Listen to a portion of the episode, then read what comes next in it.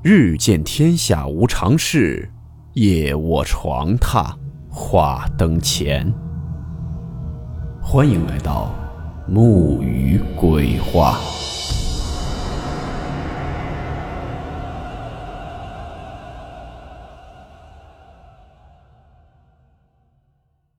大家好，我是木鱼。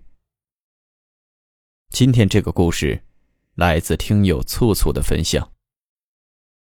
故事名称：身弱。温馨提示：本故事含有未经证实的内容和边缘化知识，部分内容超出普遍认知。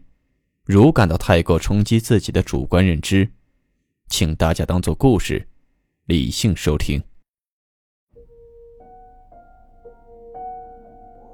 我所说的内容，不是写作，只是记录。所以我只是想把我的事情讲出来，不要太在意文笔。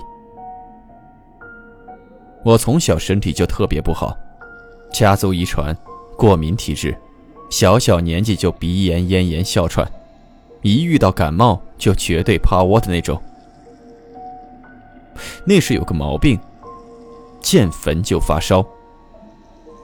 不论是爬山遇到野坟，还是去祭拜家里已故之人，必发烧。因为已经形成了定律，每到清明回萧县老家祭拜祖先，我妈都是带着药的。清明祭祖是家里长辈那边推脱不掉，我家一大家子人到我这边是独孙，同辈全是孙女儿。我还记得有次在路上，亲戚说记得我身体一直不好，别吹着风了。我妈很骄傲地说带着药呢。小时候有一个很疼爱我的长辈。在我读小学的时候去世了。从那以后，我会经常梦到他。有时是他带着我一起玩的场景，而有时是会梦到他催家里烧纸。催不是明催，往往都是非常诡异的画面。有一个梦境，我时隔十几年都记得非常清晰。我站在我家楼下，面朝西。过世的那位长辈悬浮在空中，烧的童男童女纸人就站在两旁，还带着微笑。然后长辈手里捏着一个纸元宝，往下一掷，整个画面都蒙上了红色，漫天的纸元宝在飞。这个梦结束以后，我就一直反复的发烧。我告诉我妈这个梦，我妈说长辈又催着要烧纸呢，等休班就过去。但是那段时间他工作忙，一直没去，我就一直烧着。每天放学就去人民医院挂水，儿童区一直在循环放杰斯奥特曼的剧场版，我在那儿看了两星期的光影大对决，一直掉水，病情却一直反复。基本是今天退烧，晚上回去就复烧，直到我妈回老家烧纸，我当天就不再发烧了。读初中的时候，因为被家里送到亲戚那里去读，离家很远，我妈就带我在那儿租房子住。那房子是那种典型的单位分房，房型很诡异，以一个长条形的形状分布着三室一厅。装修风格也很有年代感，不仅床头柜之类的一律是红木，主卧还摆着一个古装剧经常出现的梳妆台。整个房子只有一个阳台是能见到阳光的，但是阳台外面是三棵大槐树。入住第一天，打扫卫生，主卧床下我妈竟然扫出来三个狗爪子，没当回事儿。然后白天家里是一直没人的，我放学买个炒菜回来，自己蒸米饭吃完睡觉。每星期睡觉都得鬼压床两三次这种。那时是真的不知道鬼压床这个东西，也不知道怕，以为是青春期的某种正常反应。直到有一次，这个状态变化了，或者说升级了。鬼压床大部分的状态是意识清醒，人在现实里只是动不了。而那一次，我是醒在梦里，就是突然醒来的感觉。但是睁开眼看到自己在教室里，无比的清晰，特别的真实，讲台上站的是我们的语文老师，在上课。我就想，我怎么在上课？我上课睡着了？我就一直在理自己的时间线。我不是回家睡觉了吗？想到这里的时候，梦境突然凝滞了。对，就是凝滞。老师和同学都突然不动了，只有我能动。然后他们突然全部面向我，我感觉很害怕，就想醒来。我在梦里闭着眼想着：“快让我醒来啊！”就是这么个情节。但是，一睁眼还是整个教室的人都冲我望着。我就喊了起来：“我说你们都是假的，你们都是假的，我在做梦。”最恐怖的来了，他们所有人都走上了讲台，一起望着我，然后机械地重复着：“没错，我们就是假的，我们就是假的。”然后在这个声音里，我眼前的景象就是我掉入了一个黑洞。我知道那一头肯定就是梦醒，但是就是一直在这个黑洞里出不去，同时还伴着箫声和头痛。就这样一直往黑洞里掉，然后满身大汗的突然醒来。这种梦不知道重复了多少次，场景也换了 n 次。每次我都是大喊着“你们都是假的”，然后就掉入这个黑洞。为了解决这个问题。家里给我脚脖子上、手腕上都挂着红绳和桃木，卧室门上直接挂着把桃木剑，然而并没有什么用。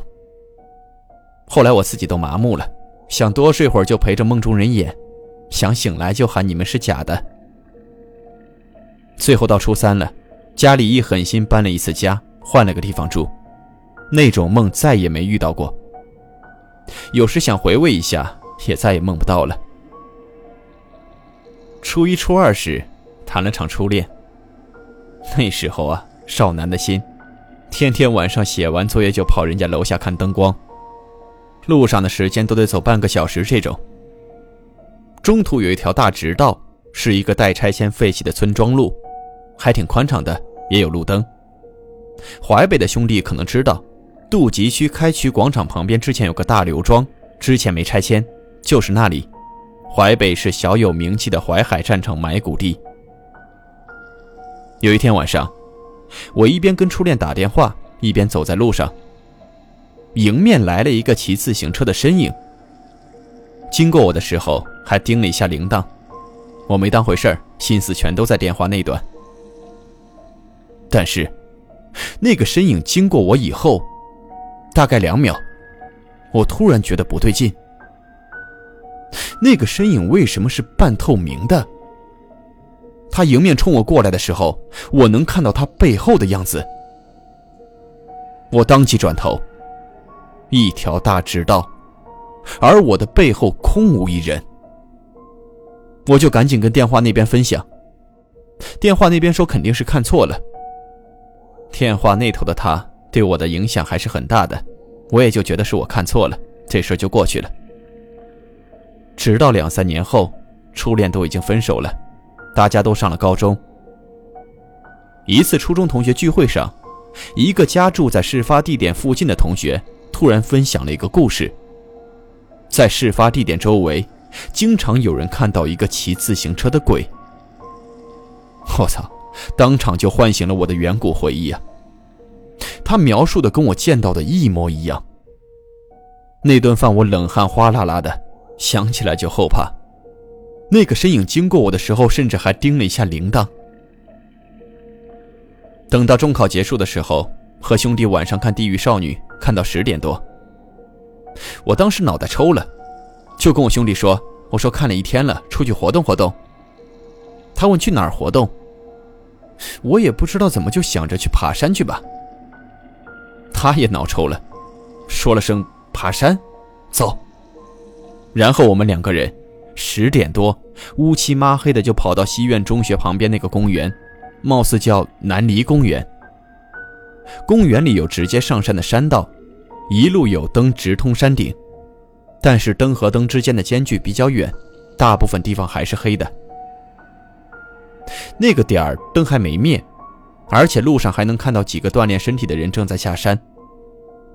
我们在山下酝酿一下，就开始爬。年轻的时候脑子都有泡，大半夜的还要比谁爬得快。我爬在前面一点，爬到半山腰有一个转角，一转过去，一个蓝光就这么浮在我正前方的草丛里。那一段恰好是灯光照不到的地方。我盯着那蓝光，想到的第一个事情是，化学课上说鬼火是磷自燃形成的，就算真的是鬼火也不用怕。然后我就这么走过去了。走到还有一米多的地方，画面越发的立体。那就是一个蓝光孤零零的浮在那里，特别诡异。我就想，这附近又没有骨头啥的，这磷是哪儿来的？然后那蓝光就动起来了，不是朝我动，是突然朝一个方向横向划过去的。我吓得当时转身就跑，下一个转角正好遇到我哥们儿，我拉着他就跑。他说咋了？我说有鬼。好家伙，他一下跑得比我还快。我们俩就这么一前一后的往下跑。奇怪的是，上山的时候还是亮着灯的。现在全灭了。我还吐槽了一句：“怎么灯都灭了？”然后我又对前面兄弟说一句：“我说你慢点这乌漆麻黑的，别跑那么快。”但前面那个身影一直不理我，直到下完了山，我说：“你跑那么快干嘛？我喊你都不理我。”我哥们说：“你啥时候喊过我？我一直喊你，你也不理我啊。”我当即就感觉一阵毛骨悚然。我俩匆忙就往家走。走到公园门口，回头看了一眼山。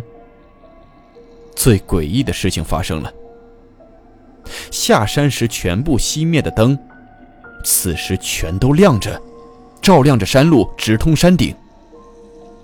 我喊住他，我说：“你看，灯怎么又都亮了？”然后我俩对视一眼，拔腿狂奔。一路从公园跑回家，路上看到个空调外机漏水，都感觉是人形。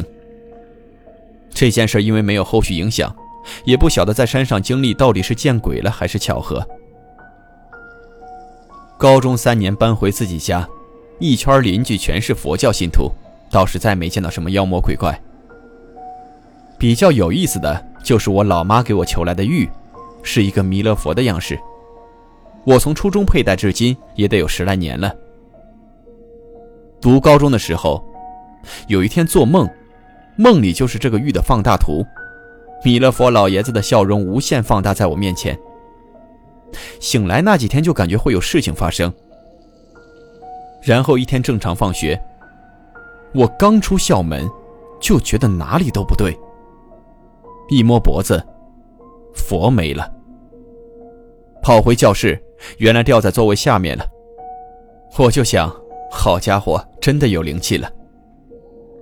后来这种绳断了、佛要掉了的事情发生过两回，一回也是在高中，一回就是在大学。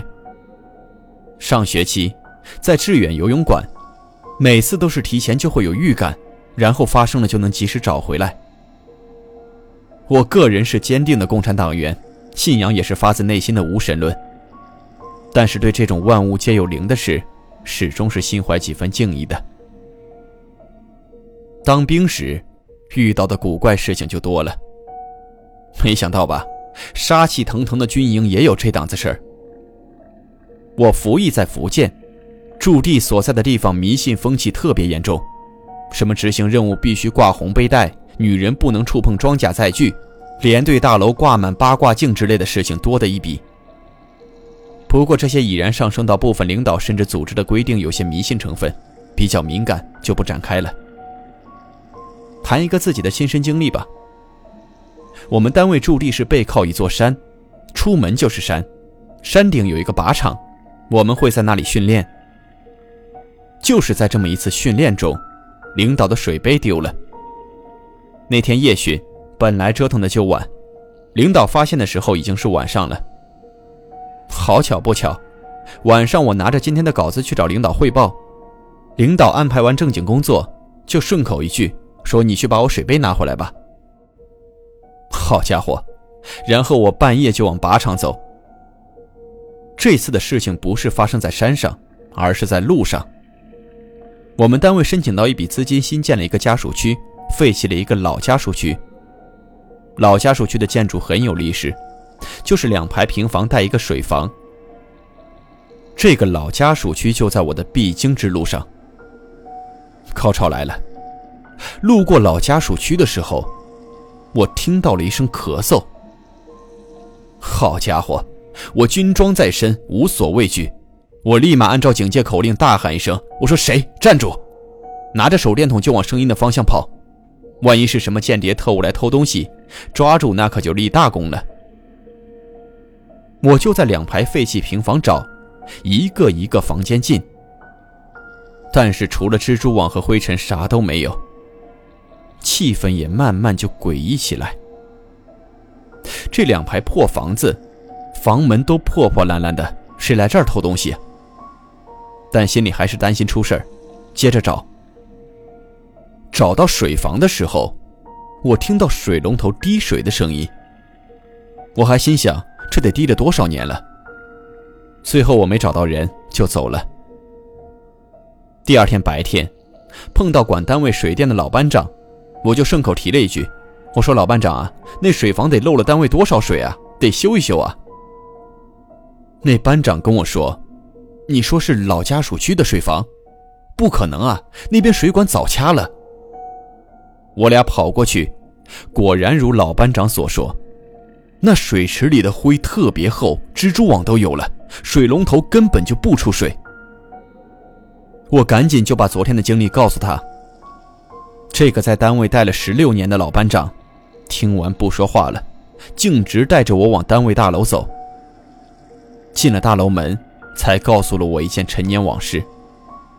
因为事关部队形象，在此处也不展开了。总而言之，那个地方死过人，还不止一个。从此以后，无论白天晚上都绕着那里走。八月酷暑的福建，那个地方都清凉无比。单位训练休息时，大家都喜欢坐在那里乘凉。比较搞笑的是，在我即将退伍的时候，单位体制改革，扩编了很多人。没地方住，结果都安排在了那个地方。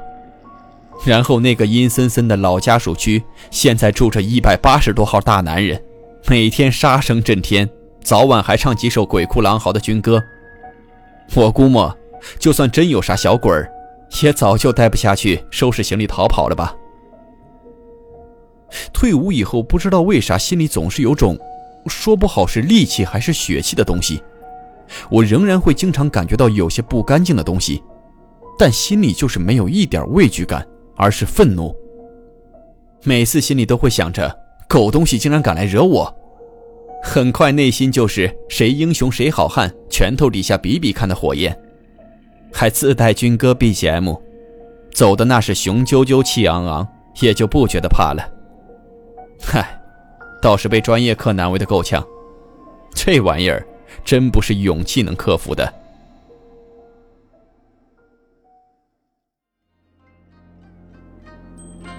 好了，我们今天的故事到此结束，祝您好梦，我们明晚见。